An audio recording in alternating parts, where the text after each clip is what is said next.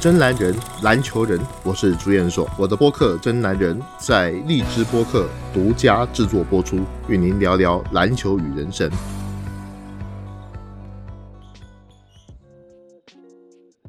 欢迎各位来到这一期的《真男人》节目，我是朱彦硕。今天又是我跟 Helen 主持这一期的节目，Helen 跟大家打声招呼。大家好。这一期我们节目聊的是谁呢？嗯，渡边雄太嘛。嗯，因为渡边雄太最近呢也是得到了猛龙队的正式合同，引起了很多球迷的反响。我挺好奇的啊，为什么渡边雄太会引起如此的震动？而且我看您的微博上也写了不少关于他的东西。那渡边雄太是怎么成功的吸引了您的注意力的呢？其实说会引起很多球迷的反响哈，美国倒是没什么，但是中国球迷反应就比较激烈。日本球迷应该也是有这样的一个想法。我们知道渡边雄太是一个日本球员，为什么会重视呢？过去啊，撇开新西兰、澳大利亚不看，中国男人在亚洲还是有自信的。包括说你对日本啊、对韩国啊，嗯，对于伊朗啊这些西亚国家还是有自信的。我们也拿过亚运会的金牌嘛。但是呢，现在日本在 NBA 里面已经有两个前锋了，两个前锋，而中国男篮还挂零。而且很可能，我们男篮未来的几年之内，并没有人能够打进 NBA。嗯，那以后中国男篮在亚洲里面还有多少的话语权？还敢说自己是最强的吗？这可能是很多篮球迷比较在意的一个地方。所以，为什么渡边会受到很大的重视？一部分是这个原因，另外一个原因就是对比我们很多球员，特别是很有天赋的篮球员，渡边雄太跟他们的资质比较起来。坦白讲，差了不少。嗯，渡边雄太之前在青年队的时候，也跟王哲林打过。可是呢，王哲林还在 CBA 里面，渡边雄太已经到 NBA 了。而且更了不起的是，渡边雄太他是一个 NBA 的弱选秀，他也不像八村垒那样是一个混血，他没有黑人的那种身体的体质。然后在美国念了四年的大学，从弱选秀十天合同、双向合同，到今天他拿到了猛龙队正式合同。我应该从三月份开始到四月份这一段时间，有比较密集的观察渡边雄太的比赛，包括说在二零一九年的世界杯，他曾经在一场球里面得到三十四分，对手是黑山共和国，这可是一支强队。渡边雄太确实是足够让中国球迷相当的重视。嗯，那渡边雄太真正雄起的原因又会是什么呢？是什么样的球技使得他现在留在了猛龙队的轮换阵容里？他们有一场跟森林狼队比赛，他那时候被这个赛季 NBA 选秀状元安东尼·埃德瓦是隔扣的那一球，说实在，那一球是扣的很精彩，但是那一球渡边很不幸的被人当成了 postman，postman 就是被挂在海报上的那个背景板啊，他是被隔扣的那一个。当时啊，我在微博上不是说嘲笑渡边，我只是觉得好辛苦啊，居然变成了背景板。之后啊，我就发现。渡边那个协防时机是做得很好，然后我开始关注渡边的比赛。渡边的比赛呢，虽然没有像是林书豪掀起的那种热潮，但是他从四月份之后，他的表现逐渐升温。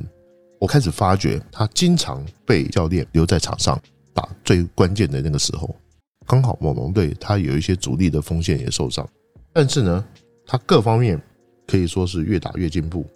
在他场均十多分钟、二十分钟里面。我们发现渡边雄太，他之所以能够在 NBA 拿到一份正式合同，最关键的就是防守。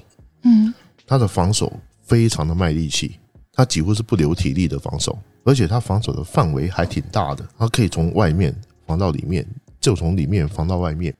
他脚步跨得很大，他的这个协防意识非常的好。你经常可以看到球队里面哪里有洞，他就去补哪里。因此呢，他的防守在猛龙队里头都能称得上是。一流的水平，所以猛龙队的主帅纳斯，他就喜欢用渡边，尤其在这个关键时刻，让他去做防守。对手不太了解这个球员，他到底能够做出什么样的一个防守。可是你可以看到，渡边他有运动能力，他可以盖帽，他也能够抢断，他靠防守在猛龙队立足。可是到四月份之后，情况又不一样了。渡边的投篮进步，不但进步，而且进步的很多。整个四月份。他的三分球命中率达到百分之四十八，这是一个很恐怖的数字。虽然他投的不多，每场也就出手两三次，但是他的命中率非常高。这也意味着对手在防守的时候，你不太敢不去防渡边。另外一方面，他不是很贪功的球员，可是呢，一旦有得分的机会，他也不会畏畏缩缩的，他也会用各种的方式去得分，在很好的时机去传球。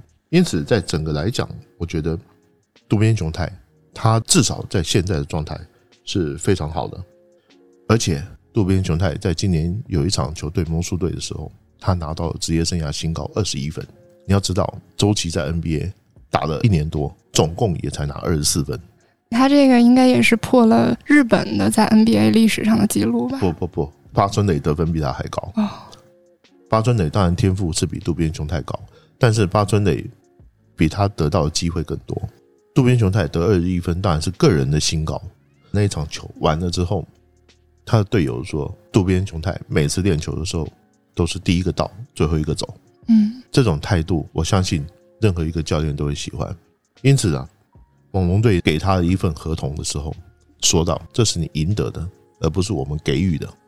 这句话很显然是有一个非常鼓励的作用，因为我们知道猛龙队很多类似像渡边这样的球员，没有被选秀选到，或者是第二轮上来的，他们的主将范弗列特、范乔丹自己也是一个未被选到的球员，所以呢，这个球队特别能够理解渡边这样的球员的心态。在这个亚洲球员啊，NBA 球队签约的时候，不管是姚明、林书豪，他都有一个状态。为什么有的时候他们会被歧视？为什么？林书豪曾经讲，他第一个赛季在勇士队最艰难的时候，你得了两分，队友就说你好棒好棒，他觉得很不舒服。为什么很不舒服？因为其实得两分投进一球不是很正常的事情吗？为什么大家会觉得你好棒好棒？有点像讽刺，队友会觉得说你黄皮肤的人不应该站在这里，亚洲人不应该站在这里，球队请你只是为了要卖票。也许渡边也面临同样的情况，但是渡边用表现赢得他队友的尊重。这才是最重要的，所以我必须讲渡边雄太，他用他场上的行动，而不是用他亚洲人的身份。NBA 也许在开发日本市场，但是只因为渡边雄太他是日本人而用他吗？我可以明确的告诉你，不是。嗯，因为他的表现就是一个合格的 NBA 球员，这是所有亚洲球员在进到 NBA 的时候必须面对的课题。包括周琦被火箭队选去的时候，也有很多人讲。他火箭队不就是为了要中国的市场吗？不就有市场的因素吗？NBA 哪个美国球员被选的时候考虑到市场因素的呢？就是市场因素，不管有还是没有，它都不足以支撑你走得很远。对，没错。重点就在于说，其他的这些球员他怎么看你？嗯，如果说是因为市场因素去签你的时候，那么他们这些球员，尤其是美国本土球员，看你的眼神就会不一样。你是特权，你懂我意思吧？懂啊，你你是因为球队要赚你们国家的钱才把你弄来的，不是你的实力。那姚明他是赢得了尊重，他真的是很能打，易建联也很能打，可是其他的球员恐怕不是这个样子。所以渡边雄太要面临的压力比你我想象中的大。那渡边他被采访的时候也是有一段话说的特令人感动，他说的是：“当我被爱德华兹隔扣的时候。”我会以被嘲笑的方式让所有人认识，但我宁愿被隔扣，也不愿放对手轻松得分。如果我不跳起来的话，我就不配拥有上场时间。即使出现一百次被隔扣九十九次，我也会为仅仅一次的盖帽而努力。他这句话我实在是太有感触了，就是看他打球，还有采访也好啊，我是被他这种热血、对篮球近乎执迷的这种态度，然后是。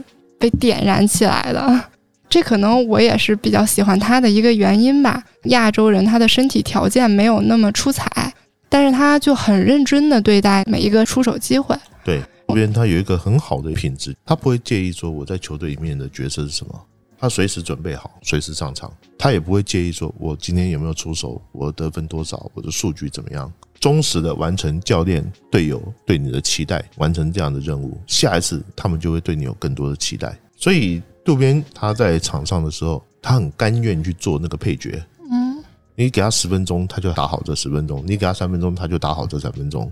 这有的时候啊，并不是说我们今天讲渡边是他多了不起，因为他这个赛季场均也就四分、三个篮板左右。但是呢，我可以看得到他在进步。你不知道他之后会变成什么样子。他也许可以因为他个人品质在整个 NBA 里面待了很久。可能更多的是觉得他这种努力的精神更让我们佩服，更让我们对崇拜的是这一点。啊，那渡边雄太在得到了合同后，也接受了日本媒体采访，他又说了一句这样的话：“只有成功的人才会说努力付出的值得。有一些人一直在努力，但看不到任何结果。我曾经经历过这样的日子，在过去的三年里，我看到这个联盟很多球员，他们只付出一点努力就取得很大的成功。老实说，我觉得这个世界是不公平的。但话说回来，我没有那些人的天赋。”也没有那么强壮，那么快速，那么能跳，所以到最后事情变得简单起来。我能做的也只有拼命努力了。那在困难时期，当我很难给自己鼓励时，我会利用媒体告诉大家我正在努力，以此来营造这样的环境，让自己除了努力之外别无选择。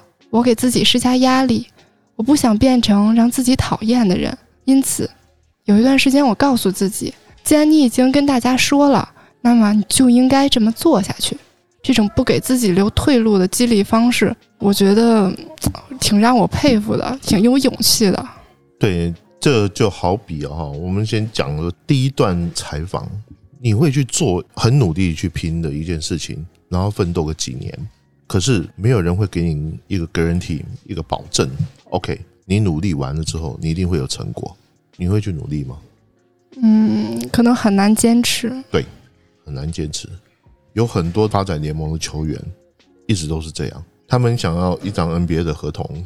我记得在几年前，湖人队有一个球员叫做安德鲁·英格拉姆，这名球员他在发展联盟打球，他只是为了想要登上 NBA 的舞台，他在发展联盟就待了快十年，可是没有球队给他合同，因为发展联盟薪水很低，他只能。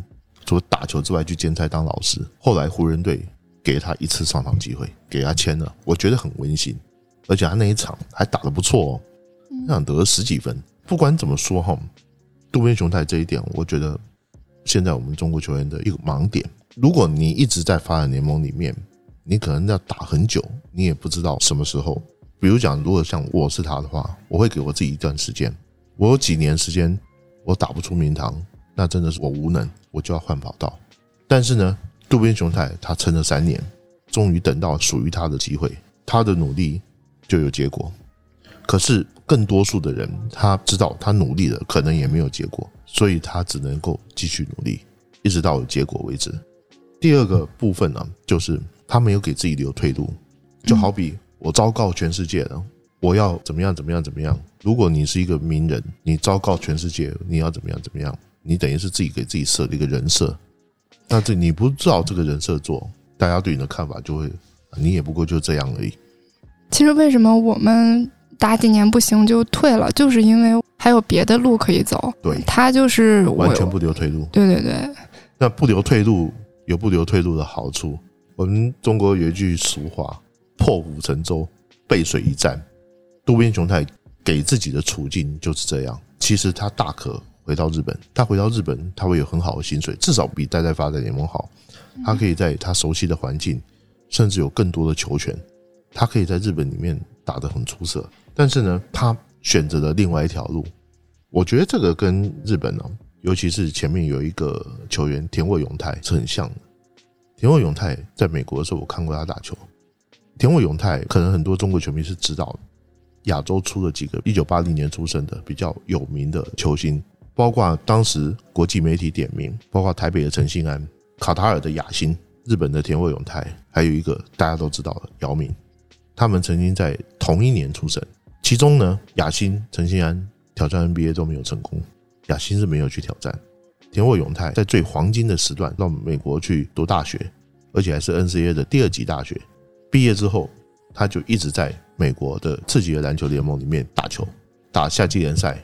我曾经去看过田伟勇他夏季联赛比赛，他经常被骂，经常被观众耻笑，因为他只有一米七三，人家都认为你应该滚回你的老家去。但是他在场上的时候，用他的表现，用他的传球，征服了很多人。我很敬佩田沃永泰。同样，日本的球员，不管他多成功，每每在受到采访的时候，也会讲说这是受到田沃前辈的启发。所以，田沃永泰的这种精神，可能感染了像渡边雄太这样的球员。嗯，所以我认为最好的公关就是用你的努力去抹杀所有对你的这些舆论。嗯，那前面你也提到了这个田沃永泰嘛，好像日本球员只要采访的时候都会提到田沃永泰作为榜样，这是为什么呢？刚刚我讲了一个，就是田沃永泰他的努力过程。田沃永泰其实打上 NBA 的可能性真的很低很低，可是到最后他还是打上了 NBA。太阳队给了他一个十天的合同，打了四场比赛，使他成为日本篮球史上第一个登上 NBA 舞台的日本人。说实在的，我觉得那一张合同是太阳队没有什么战绩压力的时候给他的。他打了四场比赛，总共得到七分，也算是圆了田尾龙太一个梦想。但是呢，从另外一个角度来看，对日本篮球的影响可就不是这样而已。有更多的人，他愿意循着田尾龙太的道路去挑战。看到了希望，对他看到了希望。说实在的，我觉得亚洲的民族性有一种先天性的一种崇拜、同情，经过努力但是最后失败的悲剧人物。但是我们不会去崇拜先天上就是强者的那种人。对于这种失败者，人们会有一种更大的同情。田沃永泰在日本在 NBA 里面是惊鸿一瞥，就像前面渡边雄太所说的，他很努力，但是他没有看到结果。最后在 NBA 打了这四场比赛。算是一个好的结果吗？其实也不算。在他最黄金的那个时段里面，他其实可以赚很多钱，但是没有。大家要知道，NBA 他采取的一个方式是极为残酷的。渡边雄他还是双向合同的时候，他一年的薪水只有七万五千块美金。七万五千块美金，你想想是什么概念？也就是人民币四十多万，CBA 一个球员薪水都不止四十多万，对不对？他拿着这个双向合同，而且还是发周薪呢。你可以想见他们在美国打球的这种经历。可是，一旦你升上到正式球员，拿到一个正式合同，最少就八十万。所以 NBA 它营造了一个舞台，你如果上到舞台上面来，变成有正式合同的球员，你就跟上天堂了。其实我也不是很理解，他如果要是在日本，在自己国家打球，应该会赚的更多一些吧？那当然，这样也不影响他继续努力在打球啊。为什么还要来 NBA 弄因为 NBA 球季跟日本球季冲突啊，你只能选一条路啊。篮球是一个从秋天一直到夏天的运动，它是一个跨年度的，任何国家的篮球季都差不多在这个季节。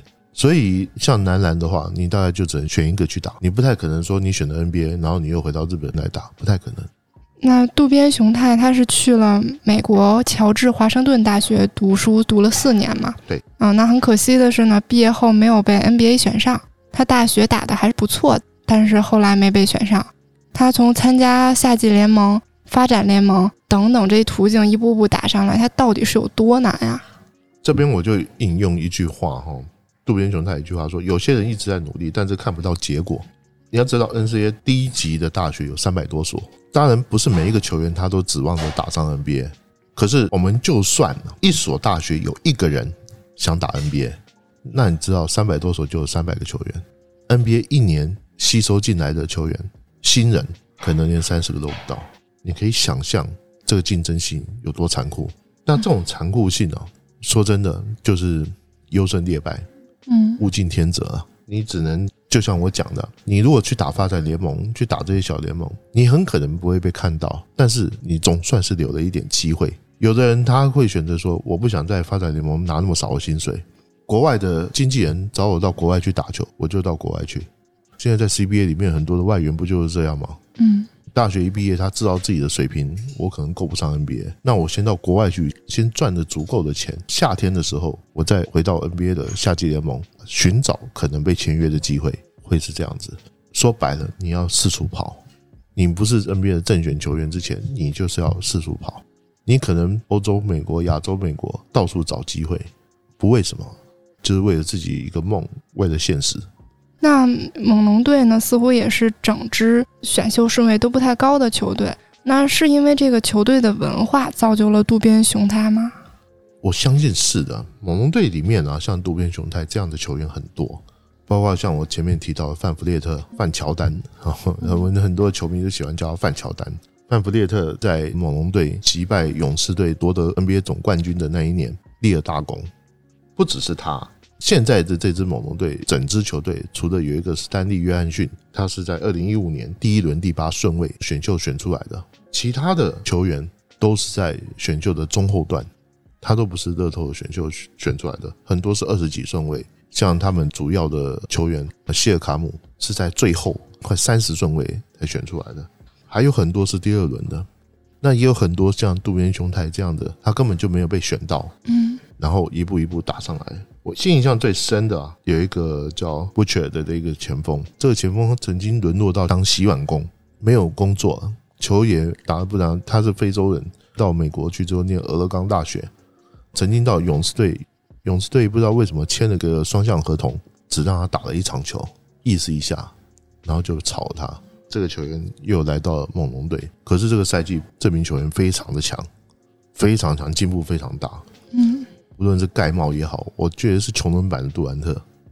盖帽很强，跟他同一年进入勇士队的还有一个叫乔丹贝尔，可是你现在找不到乔丹贝尔。除了这些人之外，包括他们的主帅纳斯。自己也是苦过来的人。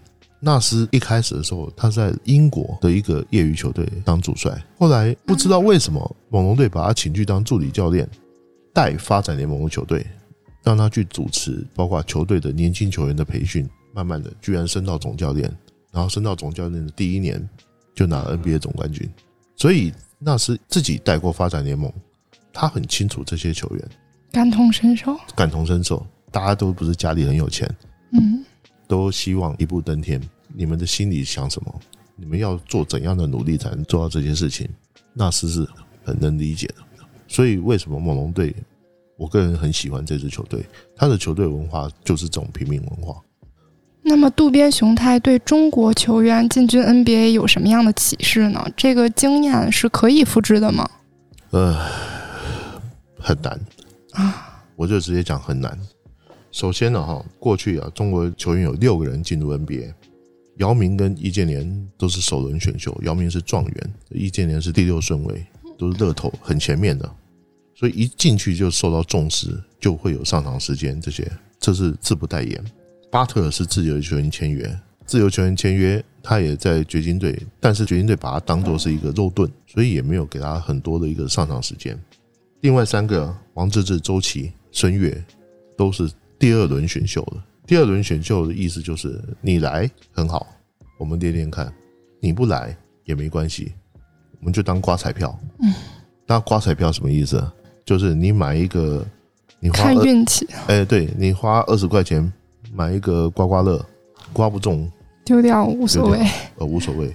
这就是第二轮选秀的意思。所以呢，如果第二轮选秀的球员你要去 NBA，你会很辛苦。球队不会特别照顾你，你要靠自己一步一步爬上去。孙悦打了几场比赛就消失了。王治郅因为去的早，独行侠那时候很喜欢用第二轮选国际球员，所以独行侠还给他一些上场时间。后来他在快船、在热火也得到了合同。王治郅算是打的比较久的，那周琦就不用讲了。所以中国球员要循着这条路，有几个先决条件。第一个，你如果不是首轮选秀。对不起，你不会得到球队重视。中国球员想要去 NBA，你只能经过首轮选秀，你才有那个心气留在球队里面。第二点，如果你是次轮选秀，甚至没有被选秀的球员，在 CBA 的球队能给你很高的薪水的情况下，你会想在美国像渡边一样进行三年可能没有结果的奋斗吗？我觉得，在国内的任何一个人都不会建议你这么做。嗯，为什么我说没办法复制？这些如果能够去挑战 NBA 的国内球员，不管你是谁，你在打 CBA 的时候，哪一个人不是坐拥几百万薪水？你会放弃这几百万薪水去领发展联盟那个薪水吗？还是有退路？对你有退路，你有退路，你就不会想前进。所以为什么像渡边的经验，我认为没法复制，有这么一个原因。第二个原因在于说，很多的中国球员他自视比较高，他不希望去坐板凳。尤其是在 NBA 球队里面坐板凳，他觉得我每一场球，你最起码要给我十几分钟上场时间。请问我为什么要给你上场时间？这个可能跟我们中国球员被选出来都是看一些他有资质才被选出来的。每一个中国球员进入到 NBA 的时候，都是球队里面的宝。嗯，在自己的国家里面，在中国他都是宝，所以他忍不了，是吧？他忍不了嗯那种被忽视的感觉。可是像渡边雄太，他是另外一回事。他在美国读大学，所以他能理解，他也能够接受，我要用什么方式才能够不被忽视。嗯因此啊，我要讲像丁宇航想去冲 NBA，可是他连第一步他都没迈出去，他就受伤了。啊，我说的不好听一点，有些球员就是想蹭一个 NBA 球员的名头，或者是想冲击 NBA 的名头，作为他个人人生的一个履历而已。如果是这样想的话，我还是觉得你还是一开始不要去 NBA 好。可是经纪人会告诉你，你这么做，你回来你的签约金或者是你的年薪会更高一点，那么他可能就会这么做。但是他是不是真的想去冲 NBA？我可不这么想。嗯这就是为什么我们很多的球员在年纪很小的时候，他就有很多金钱上面的一个思考。他不。是说没有理想，他只是说摆在这个理想面前，精神上的思考他会觉得更重要一点。他已经有这样的想法了。那么请问你，他怎么还能够像渡边雄太那样去冲呢？所以我刚刚前面所讲的就是，你这一条路首轮选秀被选到，因为 NBA 的首轮选秀它是一个二加二的合同，你前两年的合同是保障的，可以保障你的收入，那你就要花前两年的时间确定你在球队里面你能你能打得到球，而且这首轮选秀还不能是后段的哦，必须是前面的哦。所以我现在看曾凡博就有点难过，曾凡博有可能在一年之内他在 NBA 的发展联盟达到首轮选秀的地步吗？我不敢讲一定不行，但是我看很很困难。那另外一方面呢，很多的国内球员他也想开了，我与其去冲那个虚无缥缈，可能就像渡边所讲的，挨不到的结果，那么我为什么不在我黄金时代去多赚点钱呢？很多球员也想开说 NBA 不是我唯一的目标，我在国内打得很好，不也是吗？那没有错，确实是这样。如果你想开了这一点，也是可以，我觉得这是我们大多数平凡人的想想法。没错。为什么我们会特意聊一下渡边雄太？就是我们很佩服他这一点。对，这就是我必须讲，为什么我觉得渡边雄太的经验，中国球员没法复制，就是这个原因。其实你看林书豪，嗯林书豪也是这样啊。林书豪跟渡边雄太有什么区别？没有区别。他们两个同样的在大学里面打得不错，只是因为他那个大学不受重视，嗯，不受篮球圈的重视，所以呢，毕业之后他只能靠自己的双手去打下他们在 NBA 里面的合同。如果就篮球来讲，林书豪的成就比渡边雄太要高很多，因为毕竟他有林疯狂那一段令全美疯狂的日子，大家都知道这个球员。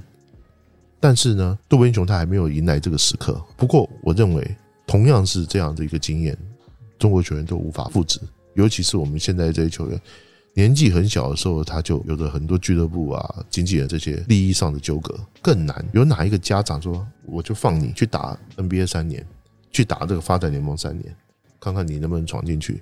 三年不够，你能给五年吗？不可能。嗯，该回来就回来了。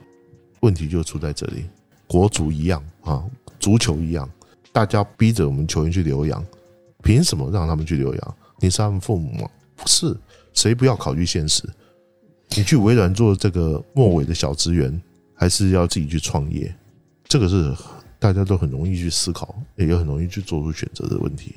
我的理解是中国球员去了 NBA 之后，可能会是去镀金了，但是最后啊你这个词用的很好，就是镀金，啊，但是最后他还是会考虑到现实的问题。没错，没错。那最后一个问题，估计也是我们很多球迷最关心的问题，就是日本男篮现在有两个 NBA 球员了，以后中国男篮与日本男篮在赛场上遇到的时候，会不会很难打得过来？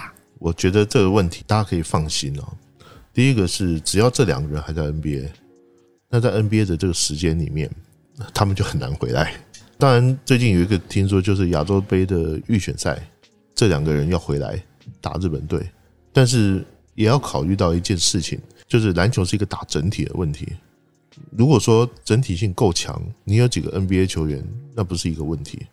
有很多国家没有太多的 NBA 球员，但是他们仍然打得很好。我随便举个例子，委内瑞拉上次在世界杯男篮的时候，我们有几个打过 NBA 的球员，阿联、周琦，我们不是也有两个吗？委内瑞拉一个都没有，但是我们还是被他们切了。所以有没有 NBA 球员，这不是一个问题。问题就是在于说，你的球队是不是打一个整体性？那当然，我必须讲，日本男篮的实力在近几年来有很大的提高，这一点当然是值得球迷去重视。这边要给大家打一个预防针，输球也不要觉得太奇怪。以前啊，男篮如果说输给日本，这是铺天盖地的骂，什么人都能输，就是不能输日本。但是问题是，过去还真输过好几次。当然，我讲的并不是一队啊，包括二队，东亚运输了好几次。并不是没有过，所以呢，依就现在来讲，还是要跟大家说，球场上输赢并不是靠一两个 NBA 球员。但是呢，如果输给日本，也不要觉得奇怪，因为为了要打东京奥运，日本队肯定会在是一个最佳状态。那我们今天也是很详细的介绍了渡边雄太，从他的。个人的个性，坚持不放弃，再有他的球技特点，再有他所在的猛龙队，还有中日球员的对比上面，给大家完整的介绍了这名球员。那今天的节目就先到这里。嗯，我们希望哈，这个中国的球员有人有像渡边雄在这种奋斗精神，并不是说长他人之际灭自己威风，而是这种精神。说实在的，激起我们的斗志。对，在日本球员身上，我觉得这种精神是。不是很罕见的一种品质。如果说是这样的话，那么就真的很值得警惕了。嗯，那我们今天节目也到这边，我们下次再会。嗯，大家再见。